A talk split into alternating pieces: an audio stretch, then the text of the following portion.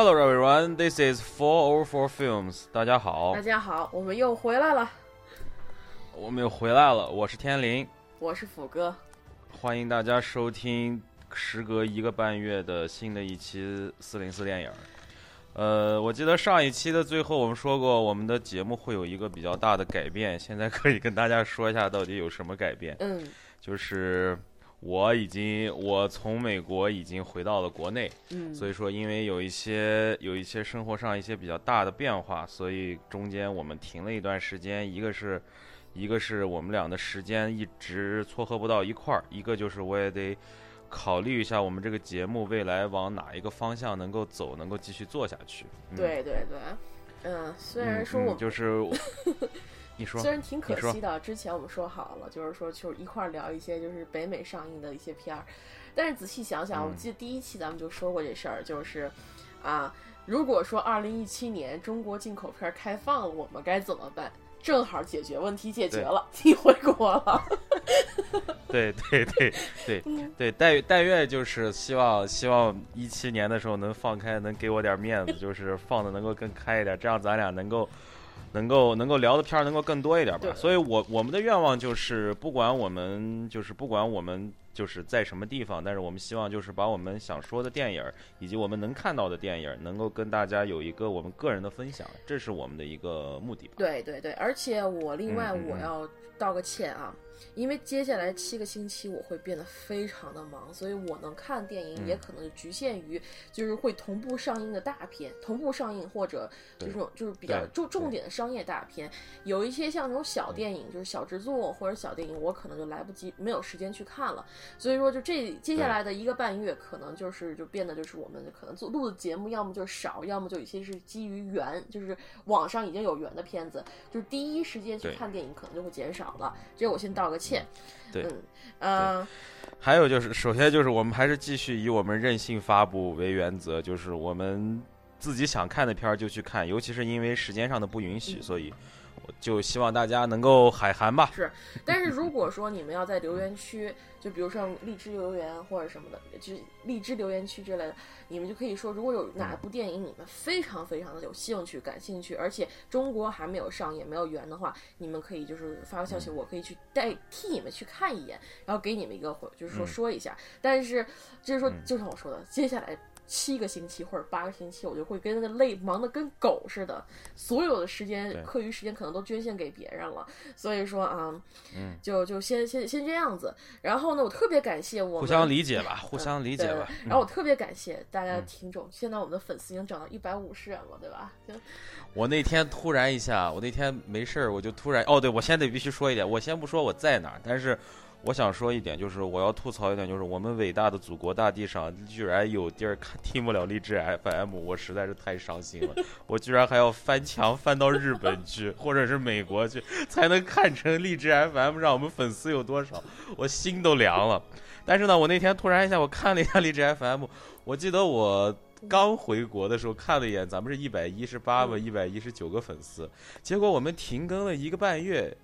突然多了四十个粉丝，我这四十个四十个订阅，我突然很高。现在我记得我那天看的是还有一百五十九个订阅了，所以非常感谢大家的支持也。谢谢大家。也有我看到的一些，嗯也对，也谢谢大家，就是对我们的一些建议和意见。我一看有人说什么，说我说话有点像憋气，嗯，这个可能是我的一个语言习惯的问题。如果我能改的话，我就改；如果改不了的话，也希望那位听众能够海涵吧。嗯嗯嗯。哎，这个听的听这这这这，我就不说了，我就不说了。但是我谢谢各位的那个一个半月的等待，也谢谢各位继续支持我，们。谢谢大家的支持和等待。行，我们花了四分钟聊了一下废话，然后接下来我们开始说电影。啊、现在既然你就是咱们第一部电影，既然咱们回归第一部，咱们贴聊一部比较贴题题的电影，就是你看现在你在国内，我在加拿大，咱们这个相隔 十万里，让你有没有想到一部新上映相隔一个太平洋，相隔那么远，你不是就想想起一部新上映的电影吗？那就是《北京遇上西雅图二：不二情书》。之之不二情书。Whatever 嗯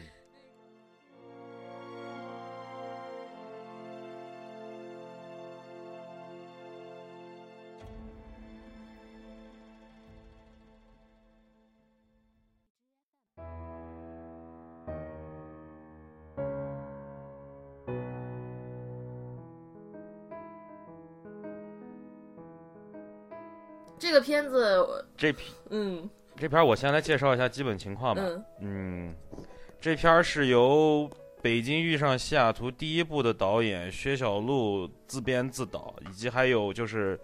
呃呃自编自导，然后他的主演还是当年的吴秀波、汤唯两大主演，以及一汽的配配角，比如说秦沛、嗯吴彦姝、惠英红、王志文，还有陆毅和祖峰也在里面有客串。然后这个片儿的编剧除了薛晓路之外，还有一个人叫焦华静，嗯他曾经编过《烈日灼心》和黄渤演的那个《假装情侣》，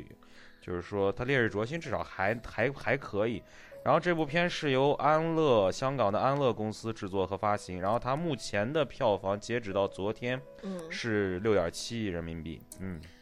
大概就是这么个情况。嗯行。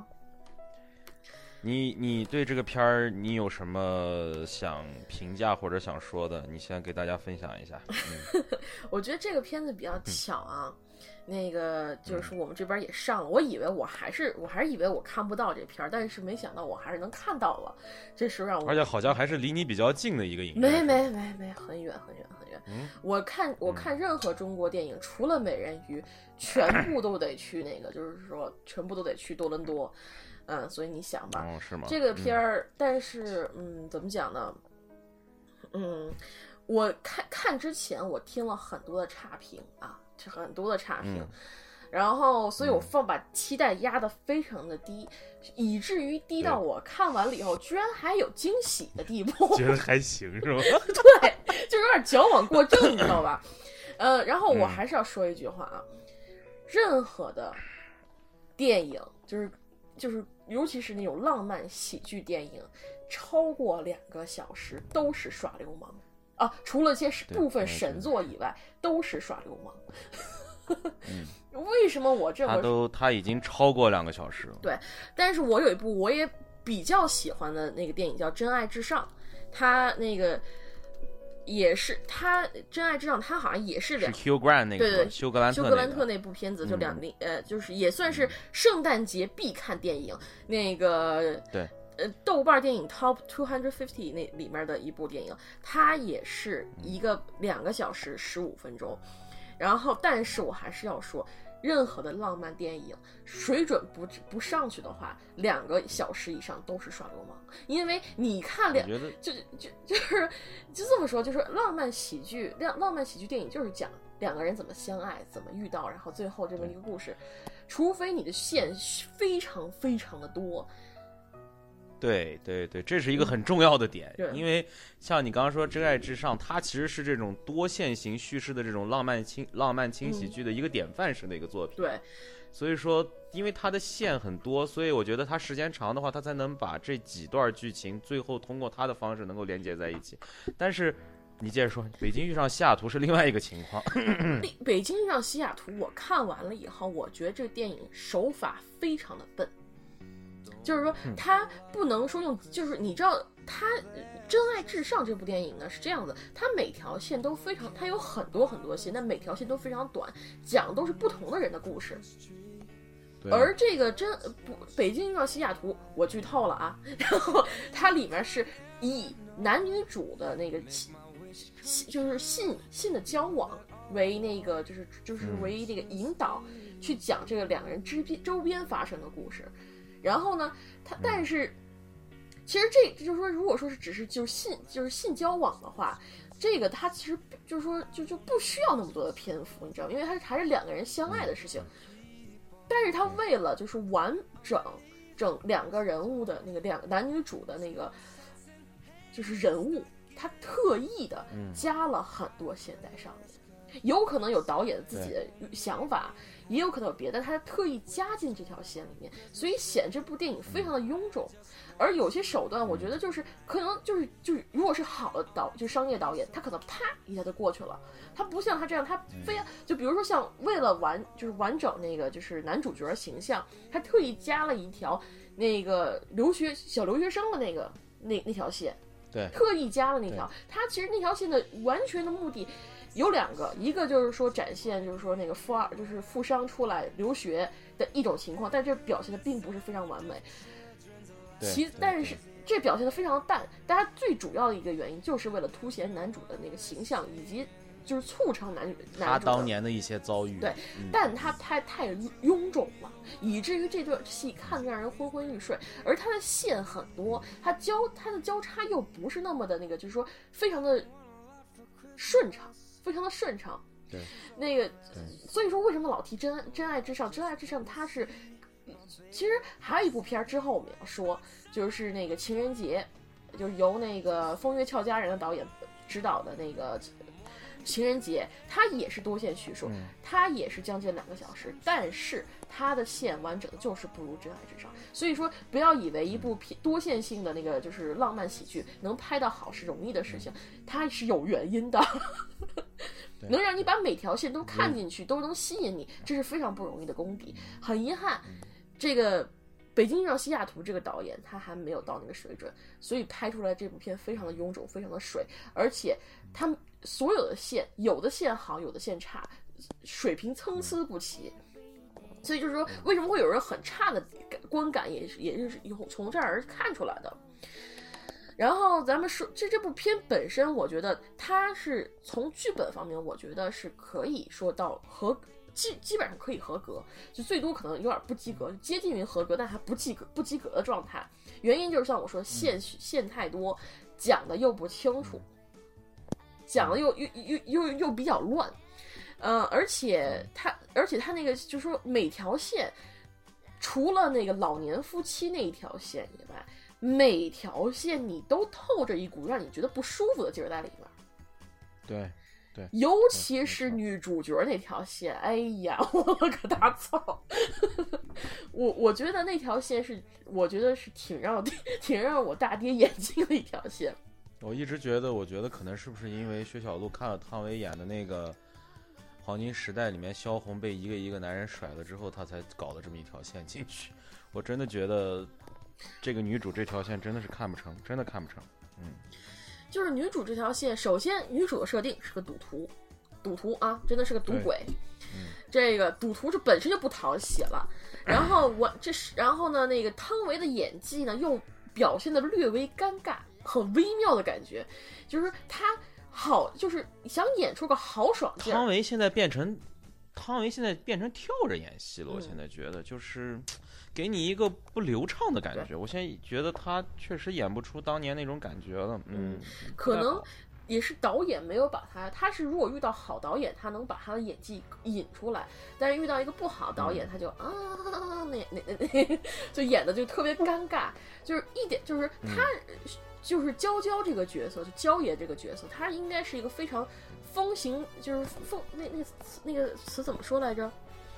风情万种，不是风情万种，什么厉行来着？那个就非常的飒爽，英姿飒爽的一个女性，然后不拖泥带水，呃、然后就很很利落的那种，对，很利落。然后那这这么一个女性角色，嗯、但是她演的就没有这种爽感，就是她还是个小姑娘的感觉。然后，对她就是说，她本来这个角色就让人感觉就是不大利索。虽然人设是很利索，但她剧情表现上又不利索，她再加上她演的又不利索，所以这角色整个就扭成一团了，你知道吧？然后那个，他整这这部剧情，你再看他剧情，他永远是说一套做一套，说一套做一套，一边说我不赌博了，夸叽钱都进去了，一边说我知道那个怎么做，我知道有度，夸叽全进去了。然后呢，说最后那个说我最恨借钱了，之前借了那么多钱。然后说我最恨借钱了，最后的自救也是靠借钱加赌博才挽回来。对他最后的颜面就是全部都是靠这个。嗯、然后说想找个好男人，结果找了一个咱小三儿，还要 还要还要把钱甩王志文一脸。哎呀，我当时就觉得，我说你凭凭什么？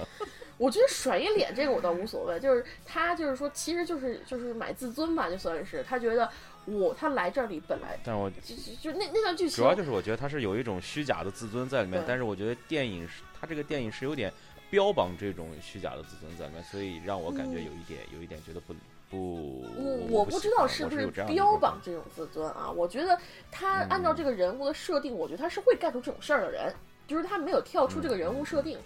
但是我就觉得他所想表现就是说，他想表现这个女生很帅很利落。但是同时，他又他又表现出了他的那个，就又走了一些不是不像这个角色会干出来的事儿，比如说偷钱，呃偷钱的时候还有一段那个心理内心戏，就纠结来纠结去那段内心戏，然后然后最后那个说，然后开，然后那个他说他知道尺度，然后呢。呃，不是他借钱，然后就是，然后就是盲目相信那个陆毅那个大那个就是那那那群那个高材生，嗯，对，嗯嗯嗯，然后那个他爸爸是赌棍，赌棍，然后他又跑去赌了，然后说，然后他拿着他拎着那个，就是他当时不是说拎着刀去那个跟一群赌徒把自己爸爸救出来那段吗？那一段我就觉得，那那段我就觉得那个，首先他是去救自己爸爸，拿着刀，我估 怎么想都觉得不不大现实。怎么想的那段怎么想都觉得不对劲儿，就觉得啊欠你欠了人家钱，你不想去整整钱还钱，你去救你拿刀拎着刀去救你爸爸，还好当初那些那些那那些那些坏蛋还不是那种特别坏到底的坏到衰的那种人，还让他把他救出去了。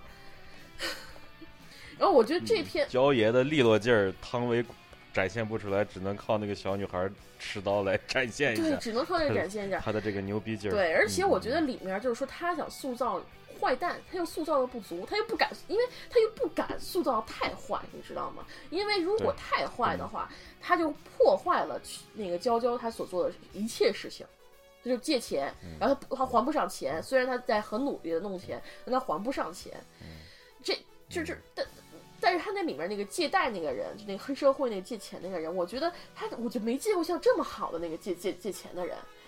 就一直就是默默的跟着，默默的跟着。最过分的事情也不过就是在往他们那个墙上泼了点油漆，把自己孩子寄到他那个他们家去。我也不知道这个就放贷的人他这么干，那个动没动脑子？三个孩子全都寄到那个就是娇娇他们家去了。他难道不怕这个这这直接把这些孩子绑票了，让他所 就是让他销销毁那个借贷吗？你看来是，看来是债要债的和这个欠债这个方面还是有一定互信的，就是说你不会把我老小孩淹死，所以他才敢弄过去。所以就是你感觉到他这个逻辑，他这个这个逻辑，反正我是理解不了的。就是说你拿孩，你拿自个儿的小孩去威胁人家还钱，嗯，看来大家还是善良，这个导演也是善良，太善良了，我觉得嗯就是觉得他有点魔幻现实了，这不像是正常人会干的事儿啊。这个，对对对，然后那个，我可能我听过极品事儿还不够多吧，但是我觉得至少正常人不会把自己的孩子放到借，就是欠欠你前任家吃喝吃喝住。但是我觉得我得说，我得说，惠红英这个演员真的是非常好的演员。惠英红惠，英红，对不起，惠惠英红真的是嗯非常嗯好的老戏嗯骨。他表演演的那个就是那个叫什么姑来着，还是什么？就他演的那个，她就表那个那个排官儿，那个排官儿，就是也算是他的一个母亲的角色对对对，就是他的那个就是他嗯爸爸的女朋友。然后就是在谁都不要徐娇娇娇的时候，他接收了娇娇。然后呢，但是有一场戏就是那个，就是他们就是那个欠欠钱的人到他们家闹，把孩子溜到那块儿的时候，那个汤就是汤唯那个回来以后看到这个乱场，然后就去找这个，就去找这个，就去找惠英红演的这个角色嗯，然然后就看惠英红，就是、那那那场戏让我觉得真的是赌博害死人呐。那个惠英红整个就跟受惊了似的，米饭就那么端着这个碗在那儿发呆，那种感觉就真的是了无生，就没有任何希望了。看到我心都有点那个揪着疼，很疼那段戏，以至于后来。那个徐娇看，就是娇娇什么徐娇，娇娇看到那个就是看到这一幕，决定和那个王志文演大老板去拉斯维加斯，也不知道进行交易还是搞什么，反正就那一段我觉得他是他是非常有合理性的，就就是靠那一幕戏就把这个他人物就是走这一步合理化了，但是之后他。就是那个老板说：“我给你这笔钱，你拿去还账吧。”因为那个还账的人就是在催账嘛。他说让让他还钱的时候，那个，然后然后当时他他他就一赌气，给写了张借条给这个老板，我觉得也没有问题，对这都是正常。他他需要面子嘛，他觉得要讲面子。写完了以后，他拿这笔钱，我剧情里没有交代他有没有把这笔钱还上，没有交代，他是直接拿了这笔钱，中间插了一段男主角的戏，他就去赌了。这件这个是我觉得这这部戏最大的败笔。我觉得我宁可相信他把钱还上，解救了照顾他那么多年、陪伴他那么多年的人之后，他再去想办法去还这个老板的钱，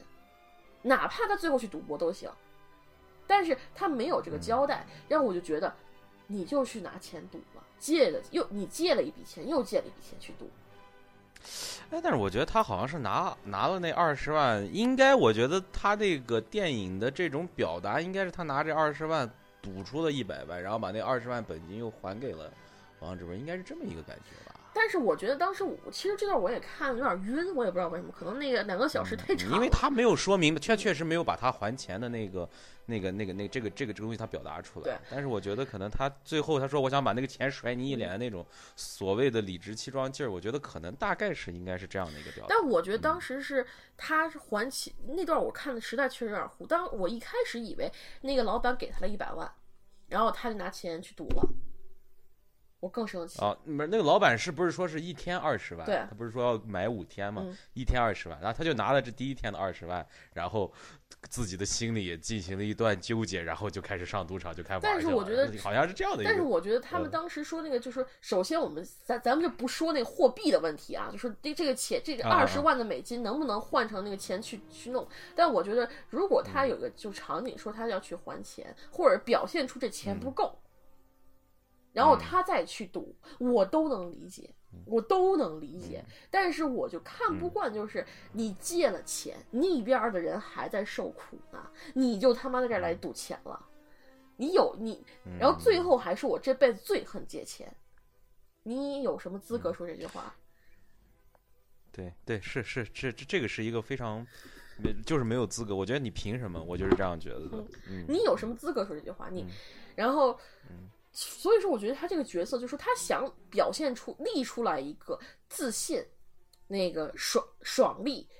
干练干练，然后有就是独立的一个女性形象，但他全部失败了，没有一项成功。对，而且而且我觉得我我因为我可能我是这样理解，就是说。呃，你既然就刚刚你说，你既然是想要挽救那些因为你的一些欠债而而经受了这些不好的遭遇的这些亲人，比如说像惠英红这个角色，嗯但是你拿到了他借的钱之后，你却还是用了一种风险很大的赌博的方式去挽去想挽回这样的一个局面，我觉得这个是一个特别不合理的地方，因为我我不觉得不合理，因为你想，你想，就是说，你如果说给你二十万，让你瞬间拿回多少钱，最快的方法还是赌。他没有，他不能说那个。但是说句实在话，我就是就是说他，而且他是那个篇幅的需要嘛，他不可能说我拿二十万，我现在去投个投一个股票，然后过几是，个月我觉得就是，我觉得是，就是说他把，我这是一个有一个电影的这个这个这个这个电影这个高于生活的这种，他这个有这有这个在里面，但是我觉得就是说，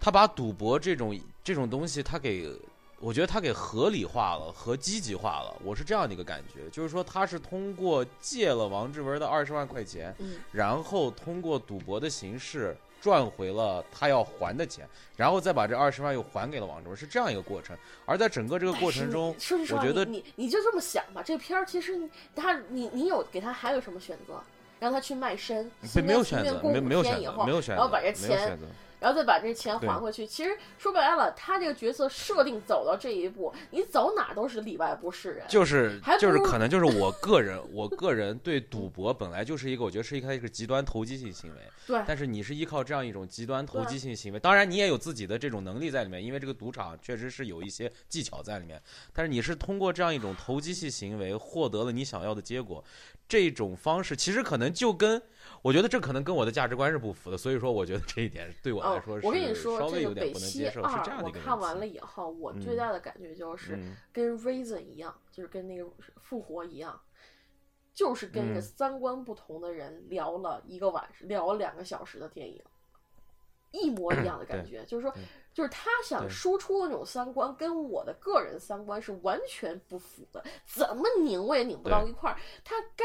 就是该不舒服的地方还是有不舒服。虽然说这个片子有几条线，我觉得还可以，还不错。还说，哎，我还蛮喜欢的。比如说那个小，那个就是说那富二代小哥那条线，我还可以。我虽然说他是个很富裕的一条线，但我看完了，我觉得嗯至少三观上没太多问题。然后第二条线，然后还有一条就是那个就是老夫妻那条线，老夫妻那条线可以秦沛那条线我蛮我蛮喜欢的，我非常喜对欢。但是这条线它就是就也是一个比较就是说正常，就是没有什么特别大惊喜的一条线，但对是他是把这个故事讲明白了，而且讲的可以有点打动你的感觉。对就是就是我嗯。当时看这部戏的时候，我旁边坐了俩姑娘，然后有一个姑娘哭的，嗯。哎呦，她进来的时候化了妆可浓了，然后出去的时候眼睛那块儿全都是，我不知道她那个眼影不大好还是怎么的，流的都是都都都那一脸的那个，就是那那那那种黑印子。然后当时我就觉得，但是我当时看到那个老父亲那条线，我心里也是很感慨的。嗯对，而且他我我是因为那嗯。条线，它中尤其是他们在拉斯维加斯结婚那块儿，嗯老老头儿说，咱们俩的身体也都知道，应该是你比我先走，应该是你比我先走。不过这样也好，留下来的那个人才能承担更多的这种一个人独处。我觉得我比你可能更更适合留下来。我嗯这条线就特别能够想到我我自己家里面的老人，因为嗯有这样的情况，所以。我也留下，我让我旁边跟我一块儿看看看那个朋友说：“哎呦，你怎么掉眼泪了？”我说：“哦，我想起我想起我爷爷奶奶的事儿了。”然后他哦，就是真的是让我还是有一些共鸣的感觉。嗯就这条线至少他他清清晰晰的把这种感情表达出来了，我还是觉得这条线还稍微能看。嗯，但但是这条线它其实有些设定不大合理啊，比如说这对老夫嗯妻在美国奋斗那么多年，英文还不好，骗 对谁？对，我得骗谁啊？是。然后还养育了那么多高学历的人，你骗谁呀、嗯 那但是无所谓，跳出这些设定问题，我觉得这个老夫妻这条线是最质朴的一条线。他们讲的就是两个人风风雨雨走了一辈子，然后到最后分散分开。但是婚礼那段戏并没有让我哭，后面是男主角儿离家的那那段戏让我哭了，因为。我想起来，就是我离开中国那段时间，真是切身感受，都是产都是产生共鸣的点。对，这所以说为什么嗯男主男主角那条那边的线，我还觉得比女主角那边女女主角那边就是超现实，你知道吗？就魔幻现实片儿。对对，但这边至少他是走一个比较质朴的线，刨去男主角那个花花公子的设定之外，他其实槽点没有那么严重。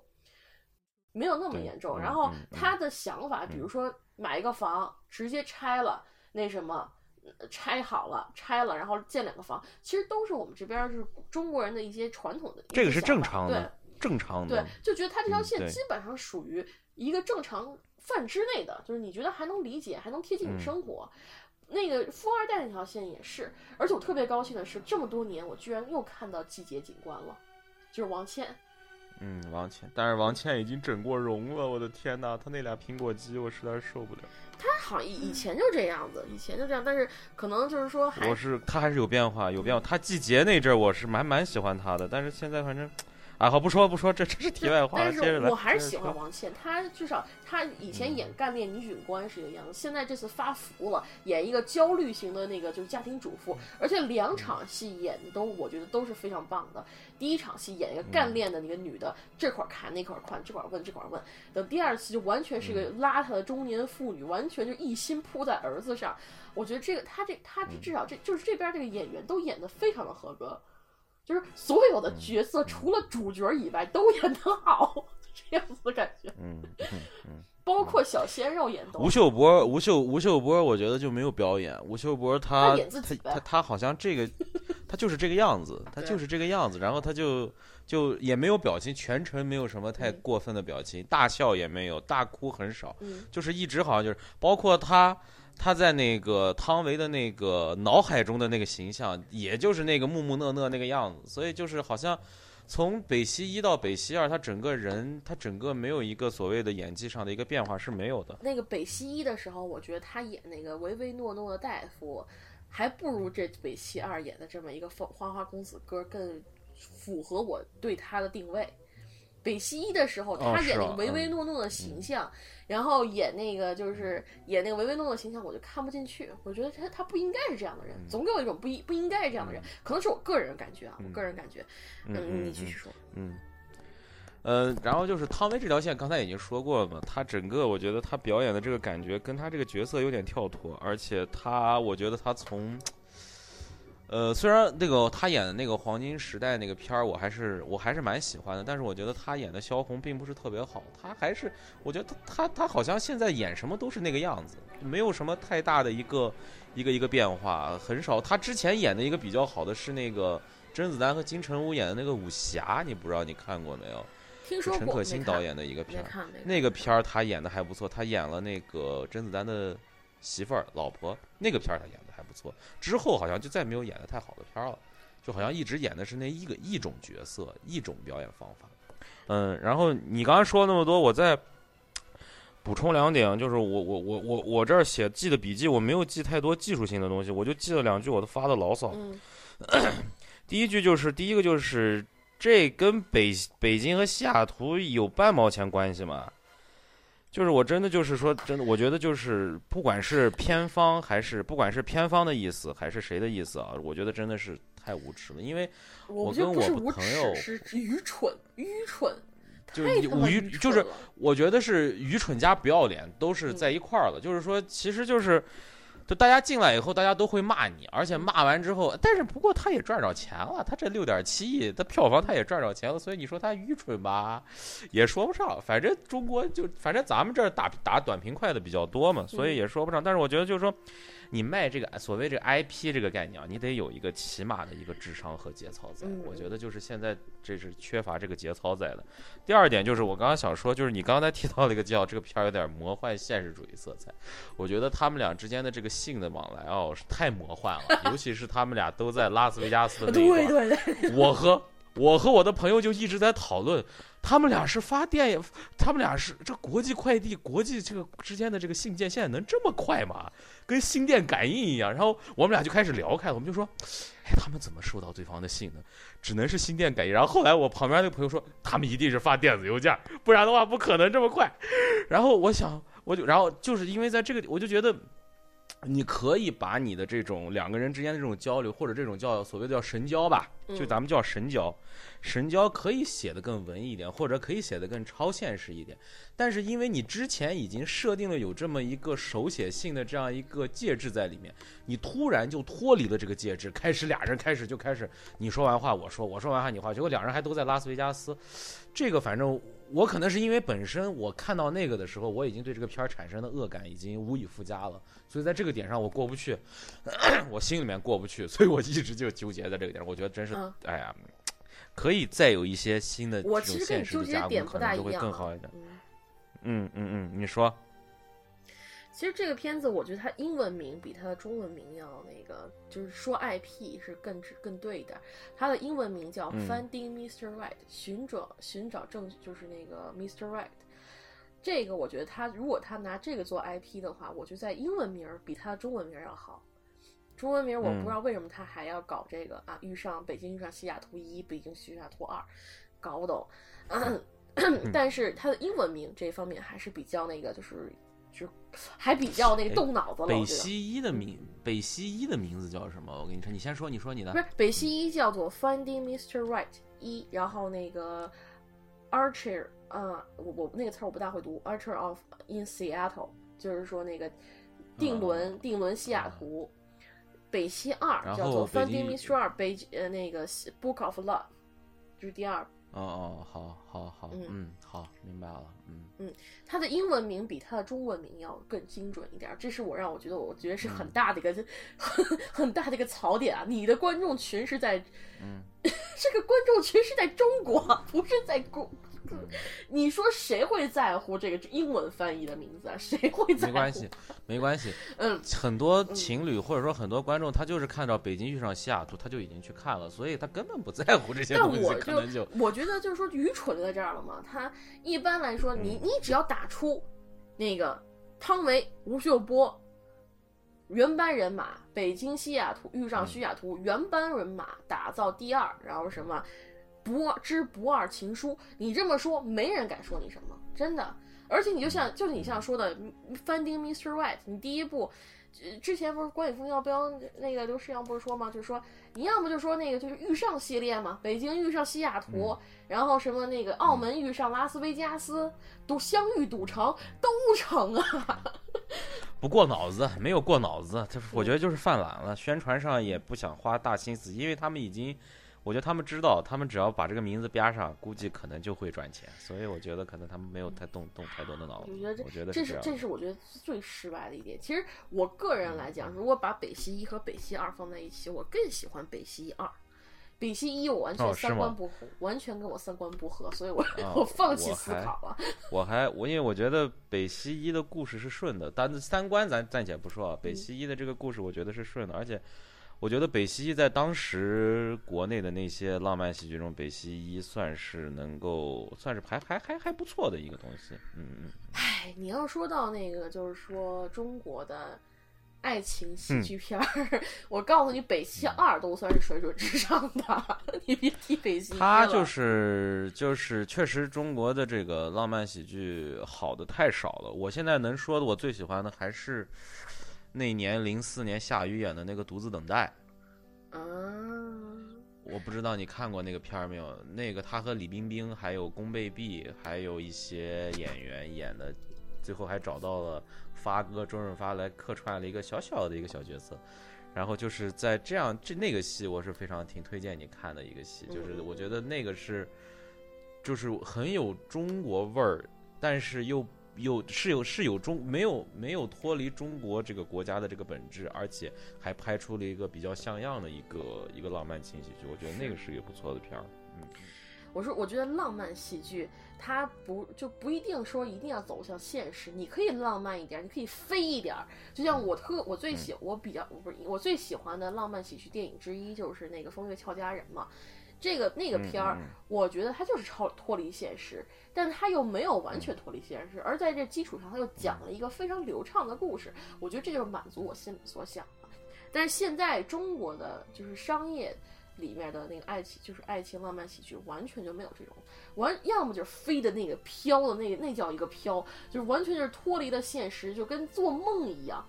这个这而这个梦又不大，就是就感觉就就就是又不能就是能让我满足，就是我得不到任何的营养在里面，我就看到了一个我觉得现在是嗯我觉得现在是有这样一个问题，就是我可能后面我也会提到这样的问题，就是我觉得可能中国现在不管是什么电影啊嗯，它没有形成一个自己国家电影的一种一种文化上的风格和一嗯种拍摄的一个风格。我觉得就是像你说说，好像现在就是在梦里，这个梦到底是他想拍成自己的东西，还是想学别人的东西，他根本没有一个清晰的概念。所以说，你感觉这个片儿拍出来，你就觉得。呃，怎么说呢？就是说，我不敢，我不想说不中不洋，但是你感觉就是说，他没有一个，他就是你刚才说的那个问题，就是说他不能，他可能不会完全贴近现实，但是他不能完全跳脱现实。我觉得中国现在太多的这种浪漫情景剧，它已经，它有些是跳脱了现实，或者说是，就是说他没有找到一个合理的能够。能够有做自己风格的一种表达方式，我觉得现在很多都没有找到。你看，咱们像看韩国的这种浪漫喜剧，或者是日本的浪漫喜剧，咱先不说好莱坞的，嗯你一看那个片儿，你就大概能够感觉，哦，这是一个日本的这种感觉，这是一个韩国的这种感觉。还有你像你像呃欧洲的，欧洲它还有自己的那种那种风格在里面。所以说你在不同的国家中，虽然大家都是这种类型片儿，都是叫 rom com，都是叫浪漫轻喜剧，但是你可以从不同的国家的拍摄方法和演员的表演中，你可以看到不同的风格，你可以感受到不同的文化背景。咱们国家的你感觉不到，而且我觉得还有一点就是说，你看一部浪漫喜剧，你得感受到爱，但是很遗憾，对这些电影里我感受不到这种，就是就是说我我除就是说为什么北西二最成功的一条线就是秦沛那条线，就是老老那个夕阳夕阳红那条线那条线感觉到感情了因。为对，真正是有一种感情，真实真挚的感情在里面。对为什么朱丽叶与罗密欧这部戏能演那么多年，就是因为他的爱情在里面能打动人。嗯虽然说打动不了我，但是他能打动不少的人。对，这这这是个重点。所以说，中我觉得，如果你要卖一个商品，那你麻烦你卖的这个商品略微像个真实点的东西，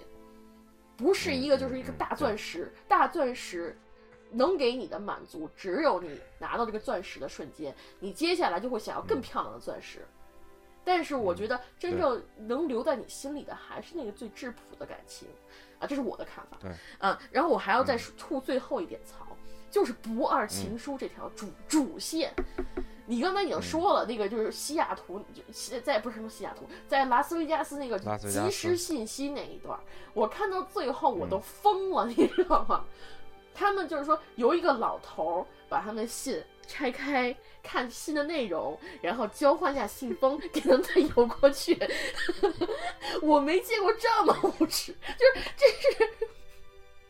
怎么说？我觉得我我我看到这我是愤怒的，你知道吗？我在信里写了那么多私人的事情，由一个第三人我不知道的陌生人 complete stranger 看了一遍，还翻译出来，然后再交给另外一个人，我觉得。我我不觉得这有可能有人会觉得很浪漫，很那个很有那种就是可能就是说理能理解的人觉得这是一种很很浪漫的一个传统，或者因为哎你看过这个茶陵街什么这个这没个书吗？，我我不够清嗯，晰，我也没看过。所以所以我不太我不太了解他们所谓到底是一个什么样的传统，或者说他们是碰到了什么样的时候，他们需要这样的一种联络方式来找一个神交的对象，我不太理解，所以主要是一嗯开始他们也没有想到要这是一个那个，就是说要有个神交对象什么的。但是我就觉得在不知情，我完全不知情的情况下，一个人我的信寄过去，然后被另外一个人拆了信封再寄回来，然后这我对我来说，我觉得这是那个这这属于一种就是犯法了吧？你这是要，就这有点侵犯人的隐私权呐。我觉得我宁可，我宁可就是说这两个人就是交往到一定，就是发发信发到一定程度以后，那个你你就给他们那个直接那个 address，让他们自己互相记就行了。嗯，这到底是多大的乐趣去看别人的私人信件呢？当然了，嗯这这这这也没办法，因为他们都寄到茶林街，他是有权可以拆开的。所以说我看完了以后，我我我反正我个人觉得，就是说那最后那一点儿，所有人群魔乱舞，那特别开心的拆别人信件那段，我真受不了，怎么也受不了。嗯，就这是我个人的想法。那个，但但是说实话，我长距离恋爱什么对我来说完全不是问题，这个设定我完全能够接受。有些人接受不了，这是这是，嗯，这就是就像我说的，这片儿如果和你的三观不合，你会看得非常痛苦，因为他本身就是个非常就是奇怪的一个三观。他们俩其实我觉得他们俩都不能算是长距离恋爱，他只是俩人聊着聊着，其实他们俩能够互相相爱的这个点我都不是特别理解，因为就是我不知道他们是在哪一个就交心哪一个呗坑哪一个坑节儿上，就俩人就就忽然就是就不能没有对方了。嗯这个可能确实跟我的这个观点，而且我确实我可能对这种所谓的，我觉得他们俩都算不上异地恋。我我我我本来我对异地恋是不相信的，所以我本身首先对这个我就不相信。再加上我觉得他们这种神交到到交往到最后还相爱的这个整个这个过程，我是不理解的。所以嗯。好吧，我。个人能嗯理解，但是我觉得我还是嗯再说一下伊森的对这个片儿的那个总结。我觉得他总结的非常神，就是说这部片儿拍了两个小时的爱情，拍两个亲情、友情、家庭，到最后最后只剩十五分钟了，他忽然反应到我没有写爱情啊，对，所以塞进去了所以突然一下，所以突然一下，这俩人就相爱了。我就是这个，我就觉得我在想这个坑点儿在哪？可能坑点儿就是导演突然导演或者编剧突然反应过，哎呦，我忘写了，然后完了以后可能就写上了。我估计可能是还是就是这么一个，这这也是中就是国片儿的一个那个毛病，就是说吃贪多嚼不烂，就是想什么都想塞进去一嚼。我觉得宁可他们把这个事情集中在他们两个人的爱情上，而且我也说了，他们叙事很笨，完成他需要一条完整的故事线来描述，才来完全完整这个角色的设定，这就是非常笨的事情，我觉得太笨了。中国太多中国太多的片儿是只会就是加法做不好，但是绝对不会做减法，就是就是这样的感觉，就是你不懂得通过一个小，你不懂得通过一个简单的一种方式来把这个片儿表达完整，他喜欢加东西，他觉得他不够他就加嗯，但是加了之后呢，他这个编剧的能力又没有到那一步，可以把所有的东西揉杂在一起，揉杂的比较合理，所以就是还是功力的问题，功力的问题，嗯而且我觉得就就看的跟韩剧似的，然后我就想啊，嗯，而且不认真，你就感觉到还是不认真。我觉得就是好多东西还是也是就是还是态度决定一切，有些东西他做的还是不认真。嗯，我觉得反正还是整个这个电影市场的这个气氛和这种浮躁的氛围决定了。这个片儿也只能到这个水平，嗯虽然就像你刚才说，就算是这个水平，它可能在国内也可以，咱不说碾压，就说至少也比绝大部分的这种题材和类型的片儿要能看一些。我不说好，我只能说能看一些。嗯，就是就是现在就是大概就是这么一个水准和现状。嗯，行嗯，嗯好了，咱们行，差不多了，咱们咱们这个片儿聊了四十五分钟。下个片儿，翻篇儿，下个好，片儿。下一个片儿，你你是你要聊那个母亲节。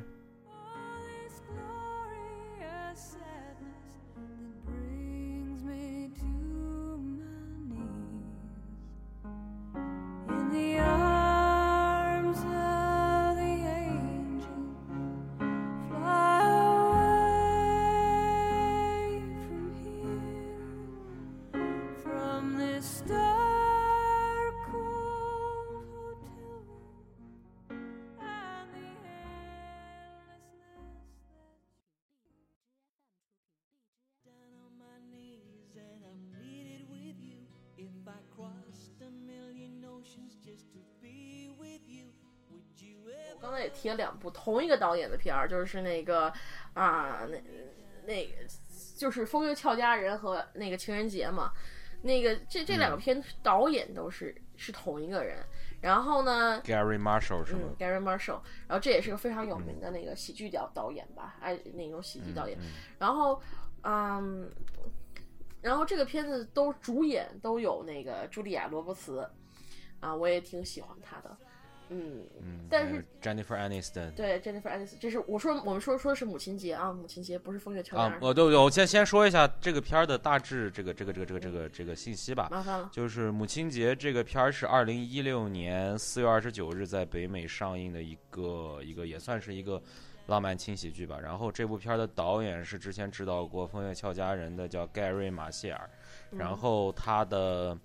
他的主演有詹妮弗安妮斯顿，有罗伯特茱莉亚罗伯茨，还有凯特哈德森、杰森苏戴奇斯。这苏戴奇斯就是那个咱们那个是叫什么什么黑色闪电，就那个 Race 那个片儿里演 Jesse Jesse Owens 的那个教练的那个人。哦对对，然后还还有就是还有布利特尼罗伯森，还有蒂莫西奥利芬特。然后这个片儿的大致剧情，你可以给我们介绍一下。这个剧情，呃对你你说了赫克呃那个赫克托埃里呃中中度嘛，埃里中度，赫克托埃里中度啊，没说没说。这个人也是这个我刚才提的三部片里都都有参演，也是这个导演的老啊、老老伴侣了。然后这个嗯片大概剧情就是说，母亲节要到啦，然后呢有几位，然后就然后在不同的母亲身上发生了很多的喜剧笑料，完了嗯，没了嗯。没了，好就没了。嗯 然后他就是他其实有几条线吧，就是我算算看，第一条线是那个就是 Jennifer 安妮啊安妮斯顿演的那个一个单身妈妈，然后突然得知自己的前夫，就是她她跟她前夫是模范模范离婚夫妻，就是说他们离婚了以后还是做好朋友。然后她忽然得知自己的前夫娶了一个比比她小好多岁的一个少女做做老婆，然后呢还考虑把他的儿子接到他们那儿去玩儿，然后他就说这位母亲身上产生的不平衡和一些焦虑。嗯第二条线。是一个那个一个啊、呃是我忘了这个人叫什么名字了，嗯，咱咱们说另外一个人，就是说那个那就是那个 Jesse，就是那个就那个教练，教练，他他在里面演了一个那个他的妻子在是个士兵，然后呢去世了，不知道什么原因去世了，然后呢接下来他就由他单身带两个带着两个女女生，然后同时一方面他在追那个悼念亡妻，另外一方面他要面临自己女儿就是已经进入那个青春期的时候的一系列问题。啊，就是就是那个布莱德利，就是那个苏戴奇斯演的那个角色是吗？，嗯对，嗯嗯嗯嗯嗯，主要是他这个名字忒他妈难搜。就是其实就是就是它这这不管是几条线，它其实都跟这个母亲是相关的，是这样。废话，对对对对对。对。然后那个然后你就咱咱们就咱就不说剧情了，你就大概把你的自己的感想说一下吧。反正我的感想就是这片儿真他妈的乱，就是它的剧情、它的笑料、它的剧情都非常的老。嗯，然后那个所有的那个剧情一出来，你就知道结果是什么；一出来你就知道结果是什么。反正最后肯定是个大和解，没有任何的惊喜，没有任何的那个突突出。我唯一整部剧里，我唯一让我感动的地方是《风月俏佳人》里的那个梗，就是我就是他就是我觉得就是这个导演啊，Gary Marshall，他除了《风月俏佳人》以外，其他片我也没看过，但是他虽然他们能聚集好多好多的明星来他的戏里面演。但是他就是，就是说张，就是他表现力不够，所有的线都是那个平铺直叙，非常的表面化。嗯，而且让我非常不喜欢的是，里面居然还掺杂了那个政治正确性。说实话，我看这个片儿，我就想一乐一笑，我不需要你给我正确正治性。比如说那个那个，呃，Jason 苏苏戴奇他演的那个那个里面那个角色，就是他他的妻子是个士兵。然后还表现了一段士兵的生活，这让我这我我我就觉得，这这对这个剧情有什么推展性吗？没有。然后第二点，这个这个第二点我倒是觉得还可以接受，就是我刚才想说那位母亲，她，啊，她是应该是凯莉啊哈德森吧，我觉得应该是可能是她。然后她演的那个角色就是她嫁给了一个印度人。然后就说就现，然后呢，然后里面表现他的父母对这个印度人的不认可，以为他是那个这个印度人是那个恐怖分子什么，因为他们长得都是就东中东人，就是有点像中东人嘛，就觉得他可能是恐怖分子或者是什么什么什么什么的人，反正对他有一定的歧视。这里面也有讲。然后之后他的姐姐也是一个同性恋。嗯。然后再然后再然后就是什么就是。差不多，这就这几条。然后我觉得我看完了以后，我觉得揉在一起，让我觉得对剧情的推展没有特别特别大的那个，就是特别大的那个那个那个进进球，就制造笑料又不够多。它掺进去完全就是一种政治融合，就是展示这部戏的 diversity 多元化。嗯，然后就没了。嗯，但他主演全都是白人，那你这个一点意义都没有。一点都，你你出演都是白人，那不扯吗？还想表现政治正确性，然后我就觉得，嗯，反正这片我看完了以后，我觉得是挺，就是说挺不舒服的。但是就像他我说的，它里面有一个梗，就是来自于《风月俏佳人》，就还是茱莉亚·罗伯茨和那个就是赫克特两个人的那个，就是赫克特是在《风月俏佳人》里面演了一个非常重要的配角。然后他的他的这部戏里也是一个不大重要，但是也挺重要的一个配角儿，就属于酱油。但是他的存在就完全是为了带出那个梗，就是说，就是《风月俏佳人》里面他有一个那个就是叉子的梗，我想看过人都知道就是个叉子的梗，然后它里面就带出来了。然后不仅如此，他在那个就其实，但是这在情人节里他也用了一个类似的梗，也是从《风月俏佳人》里面出来的。所以我觉得这个导演已经是那个就是。就是没有什么创意了，就完全就是把自己想象的东西弄进去，然后弄出一个非常标准、标配式的商业电影，然后让所有的母亲看一眼、乐一乐，完了。如但是我觉得对对中国观众来讲，如果你没有那个就是说北美的这边这个文化背景，你看这个片儿，我估计你也乐不出来。你就只能像我就跟我一样看这种就是这这种比较奇怪的东西比较多一点吧。它每条线讲的不深，又不像《单身日记》那样子，就是说每条线都是都有就可看点，它又没有。就你如果奔着明星去看的话，你也就看看明星脸了。你现在想想，这个这个浪漫喜剧能拍到《单身指南》那样，虽然好像在美国评价不高，但是我觉得看着还挺舒服的呀。这个片儿我能说你拍的。也挺舒服的，就是就是成年化一点。但我觉得，对我个人来讲，我个自身来讲，我看这个片儿所引起的共鸣不如《单身日记》。嗯，单身指南。对对，单身指南。但我，嗯嗯。但是这个片子就是它，它是个非常标准化，你看完乐完没了，你就觉得你的时间就完全浪费在上面。我这部戏和那个北西是同一天看的，我觉得看完了以后，我觉得它不如北西，完全不如北西。哦，是嗯。虽然这个片还不如北西呢，不如北西，但我也觉得可能有一定是有那个就是文化在里面，就是可能因为这个片子是更面向美国观众，所以像我这种对这种文化感觉不是特别没有太多共鸣的话，我看不出来太多东西，太多感情了。嗯，这片儿我可能冲着詹妮弗·安妮斯顿和茱莉亚·罗伯茨，我还是挺想去看一眼的。你可以看这俩演员，但我觉得你可以先去看一眼。那个情人节，俏佳人，不是啊，情人节啊，情人节节我看过，情人节我看过，嗯，大概差不多齐的意思吧，就那样子。但他人物线什么的没有那个就是情人节那么那么那么复杂。但是我觉得我如果个人来推荐的话，这些系列我对最推荐的还是《风月俏佳人》。我觉得嗯，因为它这那个是它还毕竟还是一个非常？嗯，毕竟它是个非常完整的一个爱情喜剧，我还是非常爱看的。嗯，嗯但是除此以外就，就这片儿我我真的是能说的并不多啊。除了一点，对嗯对对，我特地赶这这段时间，这三这个三月份是我最奢侈的一个月，我去特地去嗯看了三场 VIP 电影，我们这边的 VIP 厅哦。如果你你看了是那是啊，你啥片儿看了 VIP？母亲节我看的是 VIP，然后那个啊、就是那那个那个那个 Everybody Wants Some，我也看的是那个，也是看的 VIP，、啊，各各有少年时，各有少年时，还有那个 Midnight Special 也是这两部片儿之后讲。我看的是那个不同影院的那个 VIP。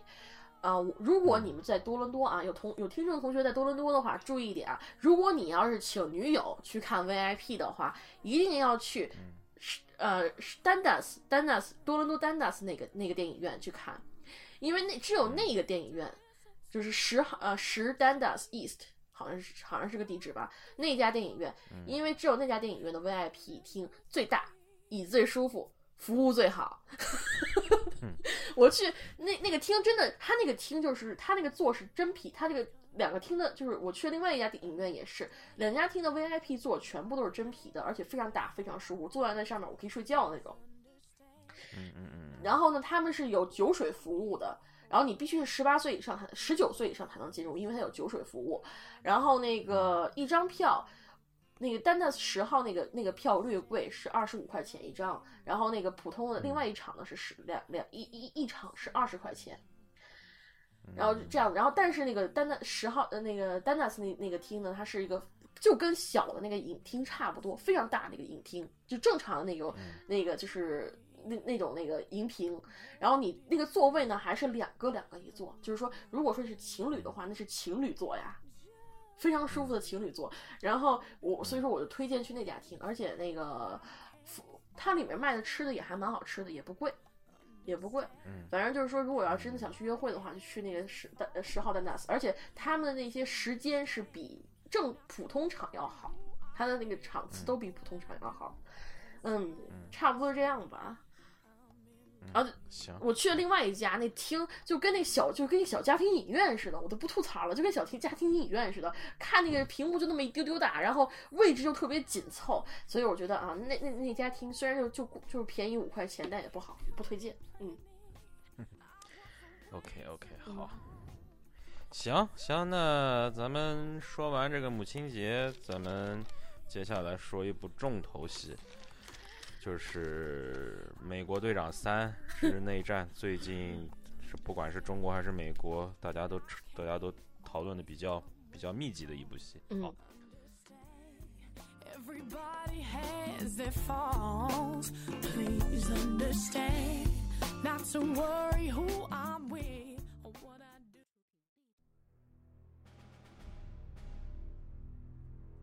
呃，《美国队长三：内战》它是漫威工作室、迪士尼漫威工作室的在打造漫威电影宇宙中的继《复联者》《复复仇者联盟二》和《蚁人》之后的又一部力作。然后他的导演是由指导过《美队二》以及即将指导未来《复仇者联盟三》上下两篇的罗素兄弟安东尼·罗素和乔·罗素联合执导的。然后他的卡斯呢？我需不需要说了，还是说一下吧。不是，咱们就不说了，呃全都是那老老几套，什么那对，个卡斯就是该是该演谁谁演，咱们就咱们就说几个这次新来的，对一个是那个一个是那个叫查德维克·博斯曼饰演的是黑豹，对，然后呢还有就是那个汤姆·赫兰德饰演的 Peter Parker 蜘蛛侠，以及呃丹尼尔·布鲁赫演的 Zemo。这泽莫，咱你叫男爵也好，还是叫泽莫，就是大概是这样。然后嗯，他的嗯编剧也基本上就是加一个人，再之前漫威加一个人，再电影宇宙的加一个人，就是那个梅姨，演梅姨啊，玛丽莎托梅。哦，他那个演那个谁婶婶那个是吧对？然后另外插个小八卦，那个玛丽莎嗯托梅她演过林肯律师，的里面的那个嗯前妻，还有包括演了就是咱们去就今年年初讲的《Big Short》，《Big Short》里面的那个妻子，男主妻子。啊，是那个 Steve Carell，对对对，我就嗯看着面熟，我没有细看。然后他还哦有一条小八卦，就是他跟小罗伯·唐尼其实有一段就是绯闻，有一段绯闻。对对，而且之前俩人也合作过，合作过合作过两部片戏，所以说所以说你看刚进来的时候，他们俩之间的那个互动被那个小蜘蛛侠看到，我觉得他可能是有一个想，我不管他是不是致敬还是什么，反正有挺有意思，嗯，也挺有意思的。然后，然后他这部片儿的成本是二点五亿美金，然后目前截止截止上周末，就是北美的票房是一点九二亿，然后整个非北美的票房是五百一十二呃五五五亿五点一二亿，这个五点一二亿美元，所以整个目前他现在的票房已经收回来了七点零五亿，这才是这才是不到一周的时间。嗯，然后目前中国截止到昨天，它的票房是七点八亿人民币，反正成绩是非常不错的。嗯嗯。嗯，然后，呃，你先说一下你对美队的这个感觉呗。你先嗯说吧，呃，我先说啊，因为我先说说完了，估计会被很多人喷，所以你先说吧嗯，。行行，我我也我也我也我我是这样的，就是因为咱们那天稍微少小聊了一下，其实就是说，我是这种感觉，我觉得就是说，漫威的漫威的这个整个的宇宙电影宇宙，他想走的方式还是以一个娱乐化向上，嗯，而思想性可能他会稍微的要偏次一点的这样一个一个一个一个这样一个方向。嗯一个战略走势。所以说我第一遍看完之后，我必须要说是第一遍看完，首先因为我是因为我是之前的所有漫威电影宇宙的作品我都看过，所以我想找一个剧情的延续性。而这部片儿呢，它可能在剧情延续上它给我了，它告诉了我接下来又发生了什么，以及它还会预兆着未来可能会发生什么。这个东西它做到了，这是第一点。第二点。两边儿总共十二个英雄出现在那个机场上打那一架，确实让我感觉有一种，尤其是他们俩，他们那种就是就是双方的这种动作场面，尤其是这种多人次、多场面，不同的人在轮流的进行对打的这种设计，我觉得，因为这是一个挺难的事情，因为把十二个人的动作戏一会儿对打，一会儿混战的这样的一个一个一个场面能够设计好，不是一件特别容易的事情。而我觉得这部戏里面，我觉得这一点他还是做的不错，而且。这种超级英雄大乱斗，这种大杂烩啊，它就是它的目的达到，就是让我感觉到，嗯，挺爽的。这么，爽哎呀，蜘蛛侠出来了，黑豹出来了，然后这帮人这帮人都出来，所以就你就感觉，哎呀，真是特别爽，就是真的是爽。第一遍看完就是感觉就是一个字儿爽，但是很遗憾啊，就是我你还之后又看了一遍，我还去看了第二遍，因为之前跟朋友说好的，因为第一遍，而且第一遍我看的是国配，因为第一遍就是周五那天在我家这块儿，基本上英语就是原声的场次非常差，基本上就是要不然就很早，要不然就是很晚，就是没有特别好的场次。嗯但是到周日我去看的时候，发现有那种比较好的时间比较适合的场次，有原声的，所以我就选了原声的去看。嗯原声的看了之后，我就有，我就有有有一些感觉，就是说，嗯，二刷之后我的这个好感呀，就是明显下降了很多。它就是因为就是你明显感觉到，就是因为这部片儿它在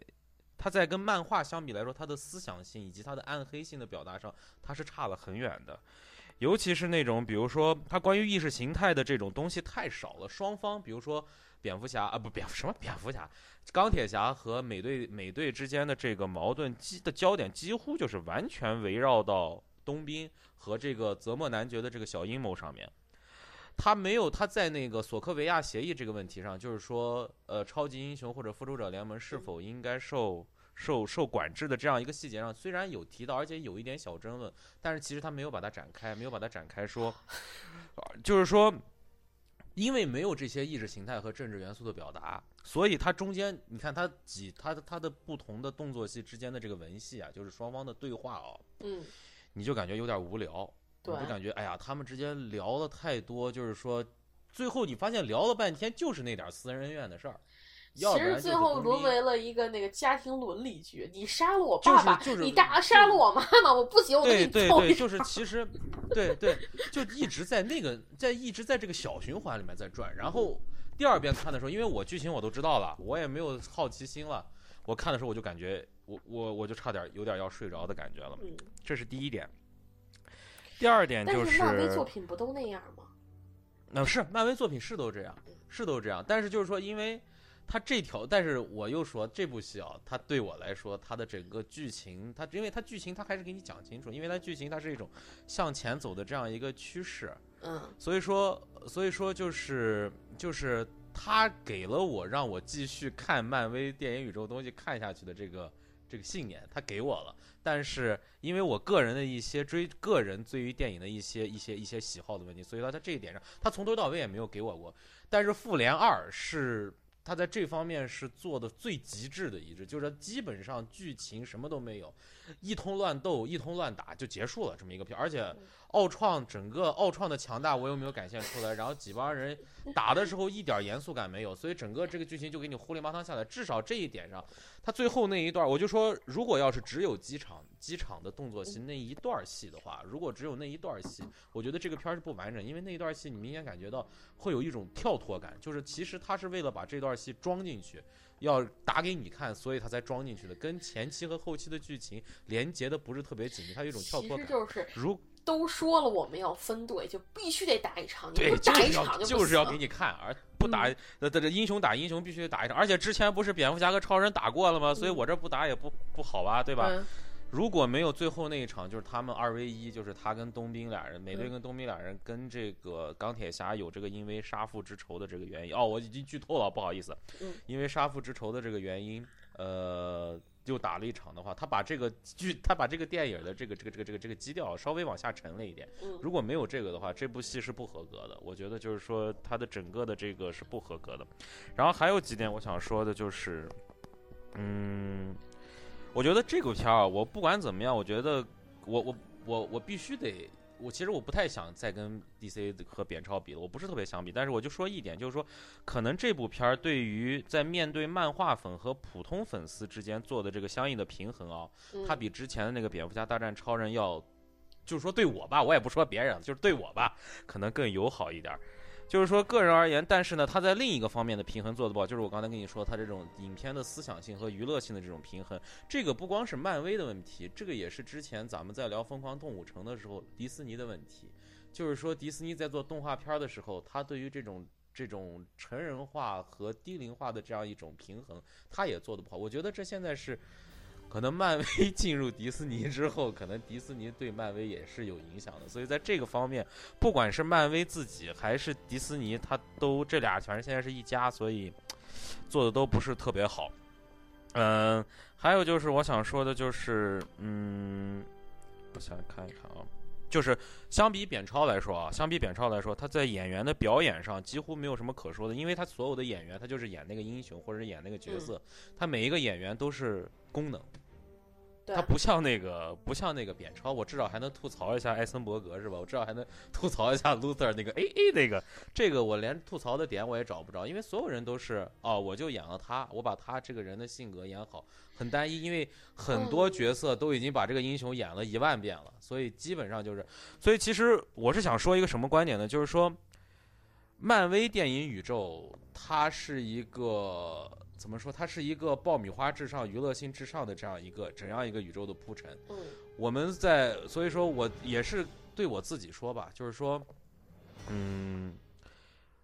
不要再对漫威电影宇宙的电影的思想性有更高的要求。大家每一次看一个乐就行了，看一遍是爽，看两遍，我个人是失望的。对我大概就是这样一个想法。嗯，好，嗯，我我你既然不怎么比较扁超，我可能就会略微的比较一下扁超了，因为嗯两部片儿其实从设定、剧情走向以及他们的反派，还有一些设定，其实大同小异。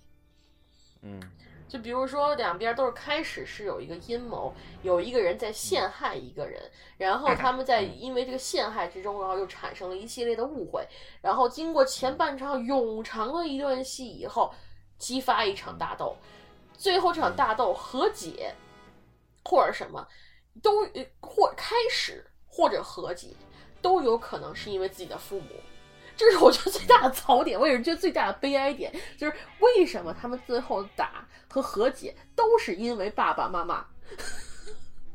嗯，对，所以说，我觉得这这点让我挺抓狂的，在里面。嗯我，但我个人来讲，说我看的开，我觉得这两部片儿我都，我的我我心目中这两部片儿是一是一路火一路火。所以说，我觉得这就是说，不管说，就是说有人说超那个那个就是那个美队三比那个蝙蝠侠呃比超扁要好，我就呵呵两声，我就不听了。你也别跟我辩解，我觉得俩就是一路火。但是，嗯就像你说的，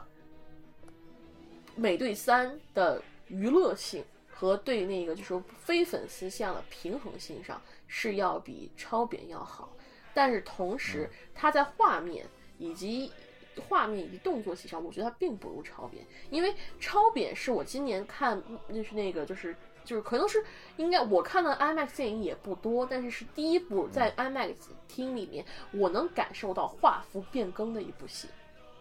嗯，对，但是美队三我没有，他们虽说可能有存在画幅变更，但我没有感觉出来。他就是那场机场大战嘛，给了嗯十五分钟吧，十几分钟的一个画幅变。但是我觉得就是它不如就是说那个就是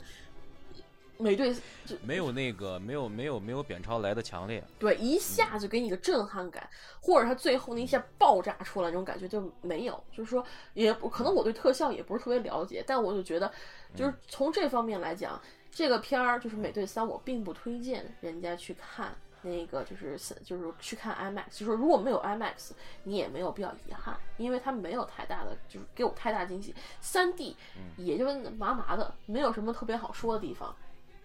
嗯，所以说这部因为嗯呃，因为就是说，我觉得就是说，漫威可能它是有这样一个观，就是它对不同英雄、不同的片儿，它是有一个类型面不同。其实我觉得这部片儿它的视觉效果啊，如果单从视觉效果上讲，其实是其实就也就还好的水平，三 D 啊各方面其实做的都都一般了。这个嗯也不是也也是老问题，也不是新问题了。但是其实我觉得他在动作的时候，尤其是就是我刚才跟你说那个，就是说在在很多人，一个是两两对打和多数人混战，它之间的这个设计其实是一件特别难的事情。对对，因为扁超他他说到头，他其实就是四个人打嘛，对吧？是三三 v 一嘛，而且那个过那个蝙蝠侠还就是在旁边是他就是个路人嘛，嗯就是基本上是二二打一的这样。其实这个动作设计的要要要简单一点，而这种十二个人大混战，谁对谁，然后完了以后又要混战，然后不同的人跟不同的人打，这种设计要更复杂一点。而这种复杂，我觉得至少在我看的时候，我觉得不乱，而且它中间。尤其是有那个蜘蛛侠那个小小屁孩儿在那儿插科打诨的来回穿插，包括就是这边是蜘蛛侠，这边是蚁人，这两边这俩逗逼就搁这整个搁这斗，然后整个穿插在所有人的这个打斗中间，我觉得他这个设计。就是说视觉效果一般，但是我觉得单就一个动作片来说，我觉得它还算是一个不错的作品啊。好，我就插一点，你接着是是，我觉得超扁的动作设计不如这片儿。嗯嗯嗯，那个超超扁那那场打戏我就不吐槽了。那个超人大战蝙蝠侠最应该打最爽的一部戏，打的那 那叫一个水。我就不吐槽了。那个，对这块儿，他就是说他那个就是英雄混战那一块儿是我觉得拍最好的。然后你有没有看那个就是他那个幕后，就是他们就这就是就是表现他们那个就到底是怎么回事那段，我觉得这真的是乐死我了。就是那个蓝屏嘛，然后这些人就是完啊，全 中二病犯了似的，不停，尤其是红女巫那个姿势，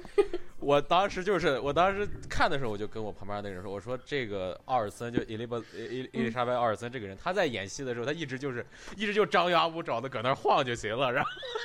就是就是一个，我觉得也是够了，我觉得这个演员也挺不容易的。他们，你你别看他是那种晃来晃去，其实我看那个采访啊，就是采访就是说，他还是专门请了一个舞蹈舞蹈那个就是设计舞蹈的人来给他设计了这一段，他的动作都是被设计过的哟。我我跟你说，他必须他必须得找这样一个理由，不然别人真以为他在乱晃。我跟你讲，对啊，你啊，如果是是如果是你没有那个特效的话，就完全就是一群疯子在那晃。对啊，是啊，就是就你觉得很傻逼的，就是对然后但但是我觉得他这场戏确实是砸钱砸到了，拍的也是效果最嗯好，足够人津津乐道一段时间了。然后，斯坦利老爷子又来了。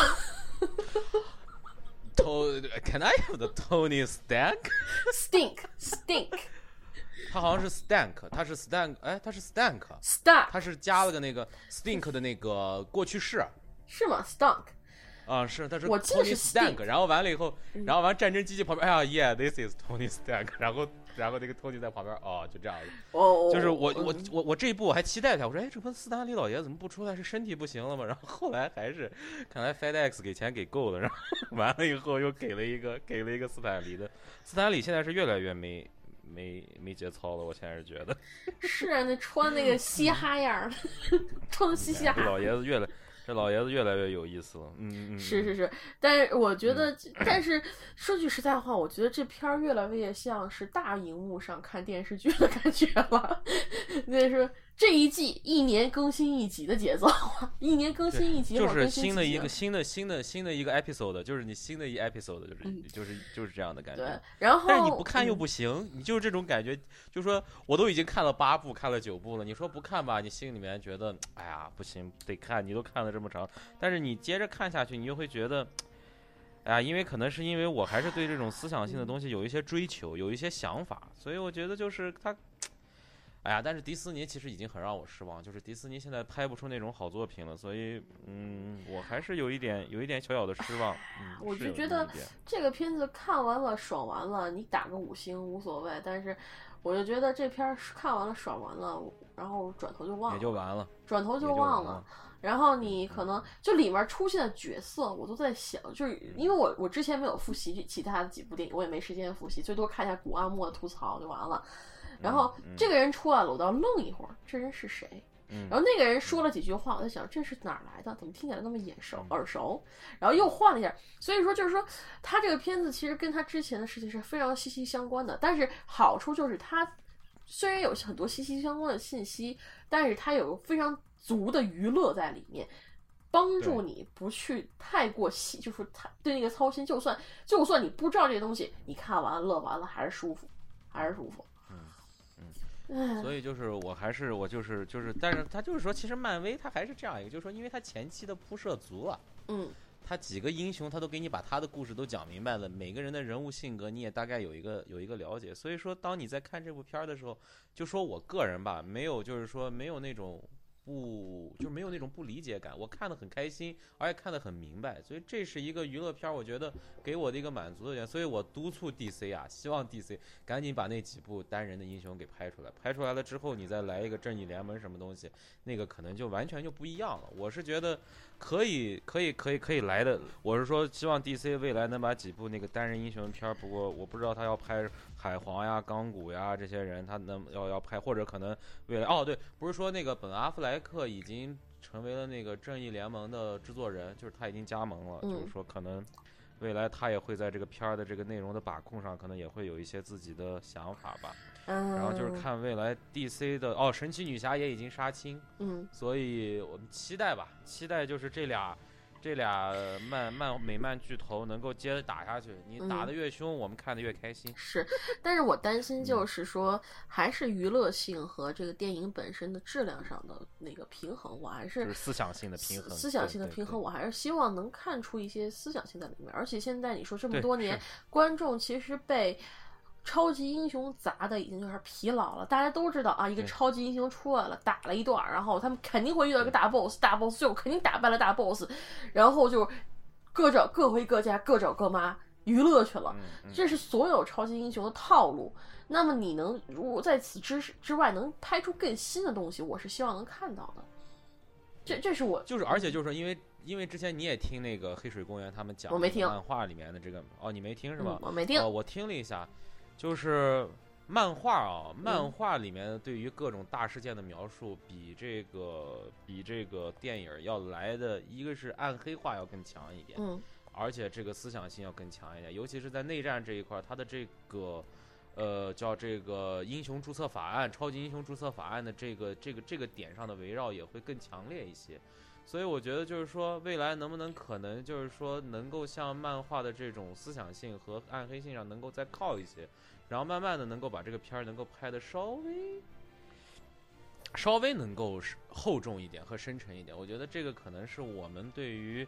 因为对于我从我们的个人喜好出发来说，应该是希望他们未来能够走的一个方向吧。因为毕竟听说漫威已经宣布他要拍第四阶段了，因为现在只宣布到第三阶段的片、嗯就是片单嘛，他已经要拍第四阶段了。就是说你不可能一直这样娱乐下去，浅层的东西和表面化的东西，以及我们眼只有眼睛能看到的东西。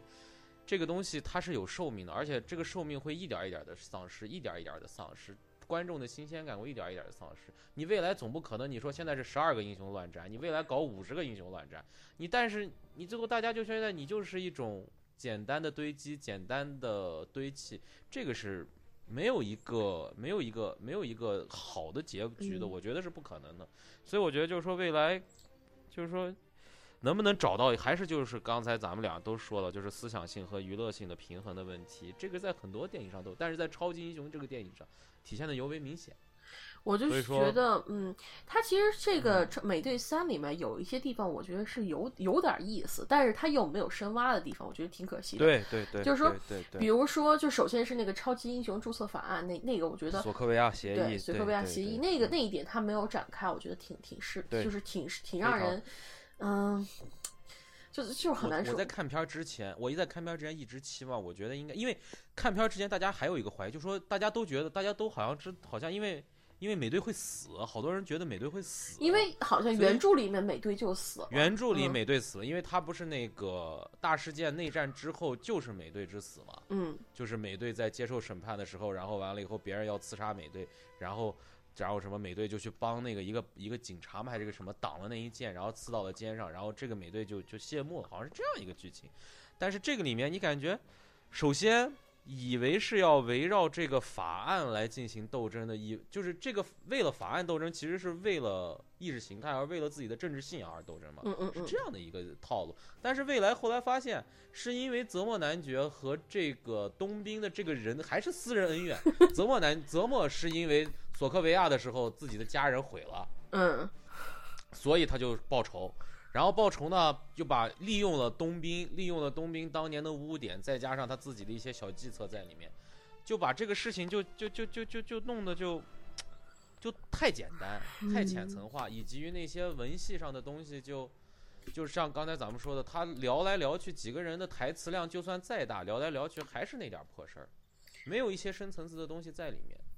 这个不展开，我觉得是非常非常遗憾。我觉得你既然有这个素材，有这么好的一个素材在里面，你为什么不用呢？这个让我就感觉，嗯，哎，挺挺遗憾的。怎么说呢？我觉得还就是说我我反正我看看看到这里，我就觉得。就是还有一点，就是他对超级英雄的那个威力强大太大，然后造成的危害，嗯他也没有太过多的描写。对虽然说就是开始有表现展现出来一点，但是他没有把这一点更扩大的一些影响。这这我就为什么它不厚重的原因，它还是就是说啊，它它这它主要是剧情的那个还得它还得加一点儿那个红女巫和幻视的爱情，还得再加点儿这个逗逼戏，还要再加点儿这个，还要再讲美队和他那个和那个不能说是小姨子吧，小侄女儿，就他前女友的侄女儿搞的一段戏，还有加了太多东西在里面，所以剧情嗯。就就是就本应该厚重的东西，全都被这些可以说是我觉得就是说分散电影本身内涵的东西给分散掉了。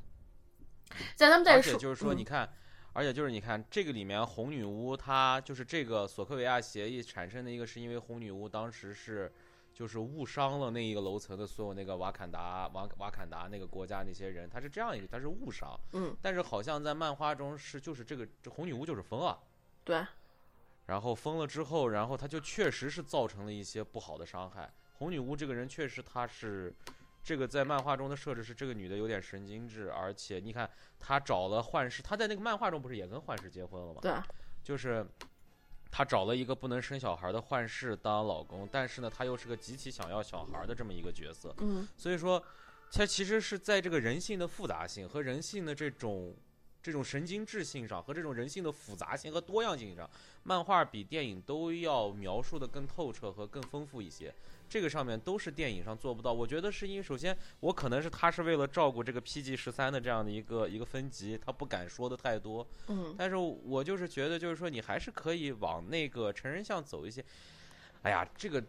赚钱和这个和这个电影本身的这个作者性本身确实是有矛盾，这个是我承认的。但是可能就是因为看了这么多电影吧，看这种太浅层的东西，心里面确实还是有有更多想要的。而且我觉得就是说，其实当年你的这个原著漫画中，你建立了很多这种可以往深挖的素材在里面，但是你都没有用，所以就觉得非常非常可惜。嗯对，还有就是最后就是说那个，你上次不是吐槽小卷毛的那个反派吗？就是那个 loser，、嗯嗯然后卢嗯卢瑟，然后我这次要嗯吐槽一下那个泽莫男爵。为什么这个角色会那么大牛这么牛逼，把两个超级就把这个超级英雄给搞分裂了？这他嗯他怎么会那么牛逼？他哪儿来的资源把他们搞成这样子的对？没有交代，没有任何交代。他只是说他是一个那个军队，就是一个特，就是就是感觉他的背景不是一个特别特别，就是说这个人物设置，这个人物设置和漫画中泽莫男爵的这个力量和各方面都不符。这个人好像就是一个索科维亚，嗯索科维亚的一个普通的一个什么上尉嘛，上校军官。对然后他好像就是这么一个设置。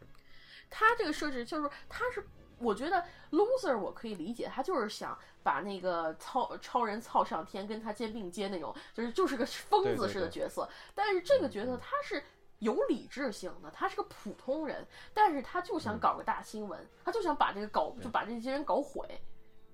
嗯，这我觉得设定上来讲，他还有点意思，但他没有把它合理化，他还是一个普通的反派，只不过他是个普通人，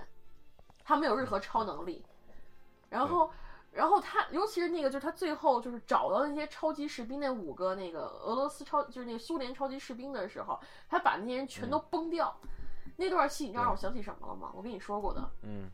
让我想起了《加勒比海盗四》里面去砸那个永生泉的西班牙，西班牙军队。历经千辛万苦来这儿干嘛？做拆迁，就就跟这感觉给我感觉就是一样的，就是嗯，就是他的角色反而更片面一点。虽然他最后说啊，我有苦情的悲剧，就是我父母、我老婆、我孩子、我家人全部都那个在那个在那个那次事件中全部牺牲了。但是说句话，牺牲人那么多，你怎凭什么你有那么大的力量去搞成这些，就是搞出这些事情来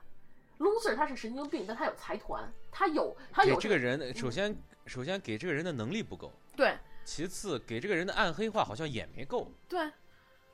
就是这个最后又有点幡然醒悟的感觉。不是说幡然醒悟，就是至少他最后又表现出他那个 humane 的那一面，就是人性化的那一面。他跟那个黑豹最后聊的时候，就是你感觉这两个层面上他都没有给够这个人。他如果说最后完全黑化、丧心病狂，然后互利用那五个那五个超级士兵来打，或者是怎么样，我觉得这个角色更立得住一点。我知道我不知道最后是没资金了还是篇幅不够，就是他把他们就跟那拆迁办似的，啪啪啪把这些资源给弄死了，弄死了以后，他自己本身又没那么大能量。他最后把他关到那个关到那个密封箱里，我都觉得莫名其妙。你为什 loser 都没有关到密封箱，他没有超级能力，为什么把他关到密封箱里头呢？对对，就是。就所以说，我觉得这个片子最大的就是有就很多地方都不合理，而且也也就是为了娱乐性，确实弱化了太多剧情上应原本应该有的东西。所以我觉得这片儿最后我的感觉就是跟超扁差不多，可能还有点不如超编，但是因为超编里面那两个男的太帅了，对，因为因为因为就是说，就是那个在这个娱乐性上来说，这个那个那个美队三是要是要超过超编，所以说我觉得票房上它的成绩比超编好一些，可能也是一个正常，也是一个正常现象。肯定正常，因为大家都看得懂啦，就不用说我我不需要说，哎，这个人是谁，那人是谁，你只要这个片儿看了那么多年，你只要看下来，你都知道是谁。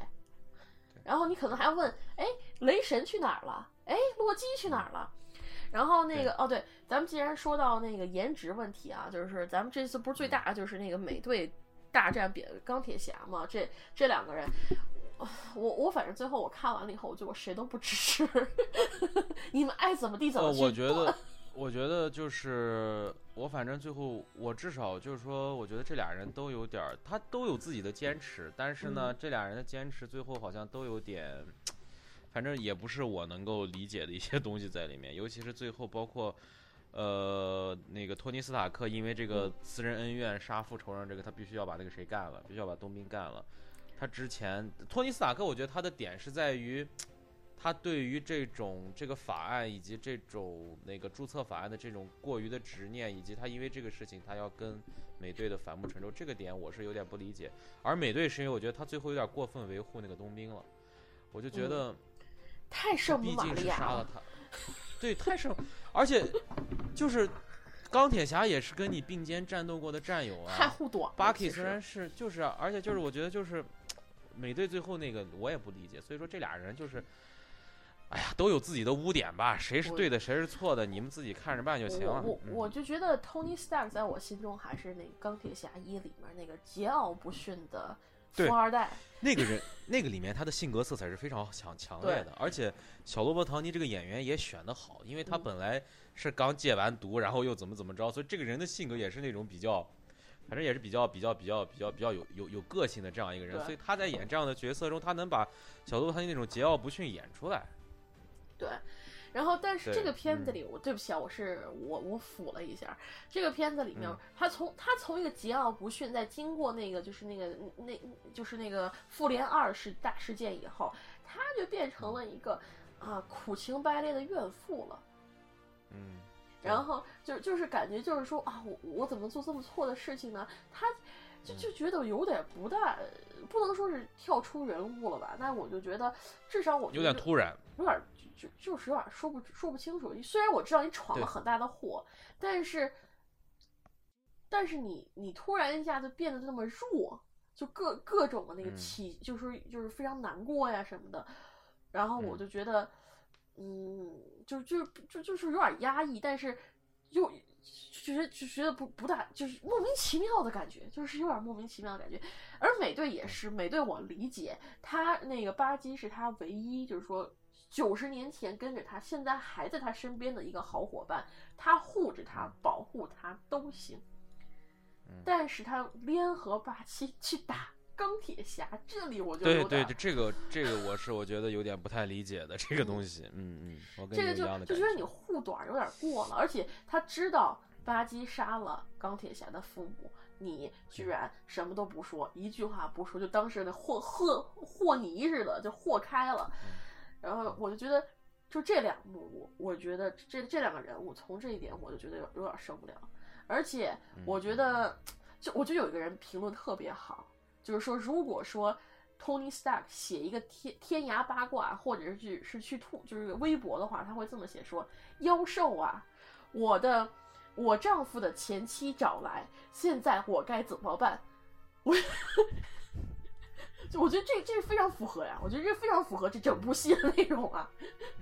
就是我就是就是那个就就是两个人好基友，然后突然一下掰了，然后原因呢，要么就是因为，要么就因为那个就是伙伴要杀父之仇，然后说实话草草案这个我觉得就就就就是个设定问题，咱们就不要再提了。最后两边人分成阵营，我都觉得有点纳闷，尤其是黑寡妇，一会儿这块儿一会儿这个，我知道她是特别多变的一个女人，但是你能不能给我点儿那个就是，就是就是反正我觉得是一团乱。嗯，我觉得他，因为他每一个人他的这种选择性上，尤其是黑寡妇这样一个人，嗯他没有把他说清楚，他就是好像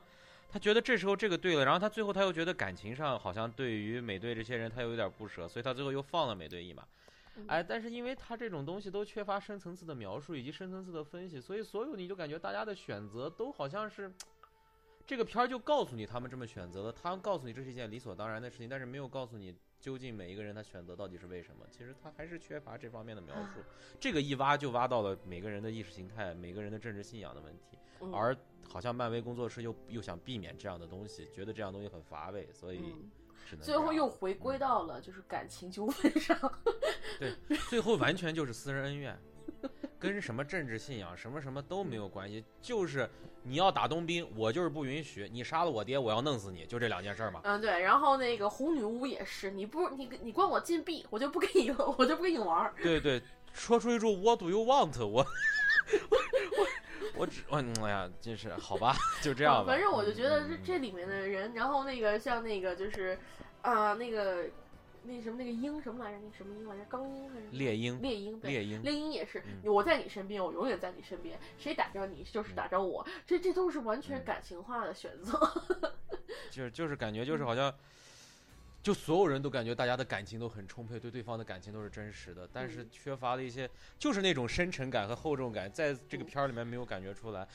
反观那个扁超呢，感觉那个深沉感、厚重感就感觉特别重，你就感觉对，咚，就那种感觉就特别强烈，就是说。就大家都在找平衡，但是这个平衡都没有找好，就是这样的一个感觉。嗯，对嗯对对，但是就所以说，我觉得扁超我能更能理解一点，这边我就跟跟那个看八点钟妈妈档一样，反正最后肯定就是是说你你再嗯下一步出演，你还是会看下去，但是看完之后，你究竟能记住多少？大家其实就是看一个乐儿的。我我还真不知道我能不能。看下去了，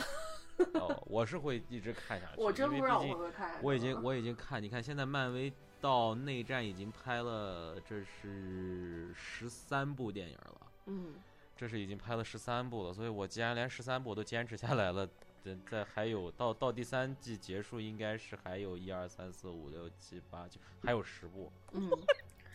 还有十部。你还不到一半呢，兄弟，等着吧。任任任任重而道远啊、嗯就是我们可以预告，就是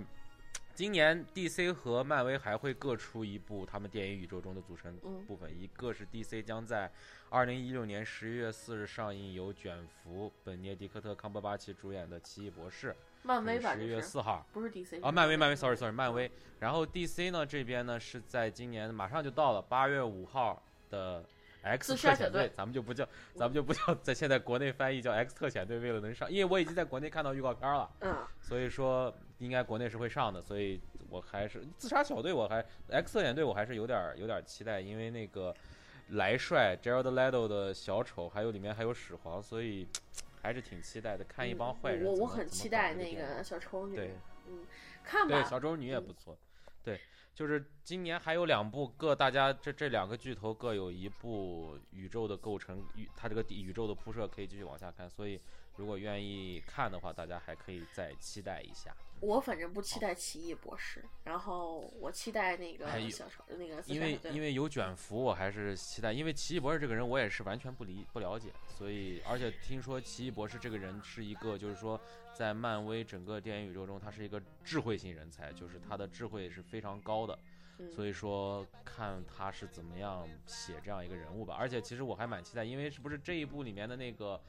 那个就是那个联合什么那个那个那个特有一个特工审问那个最后审问泽莫的那个人、嗯马丁弗里曼嘛，嗯所以说看未来有没有可能马丁弗里曼跟奇异博士的全搞一头是吧？两人在 两人在漫威在相，俩人在漫俩人已经在霍比特人中相遇过一次了，所以说看未来能不能再在其他的地方再相遇一次。这俩人是一辈子的 CP 了，我跟你讲。我真的是这这 CP 拆不得，这 CP 拆不得对。我就觉得这对对对这个就是今哎，对你说那个弗里呃弗里曼，马丁弗里曼，马丁弗里曼他出来以后，我就立马想到了，哎，是不是就是给那个 Doctor Strange 做那个？我也我有我有在讲，我觉得可能就是在给奇异博士做那个做铺垫，就是说，哎呀，这俩人又要在漫威相遇了，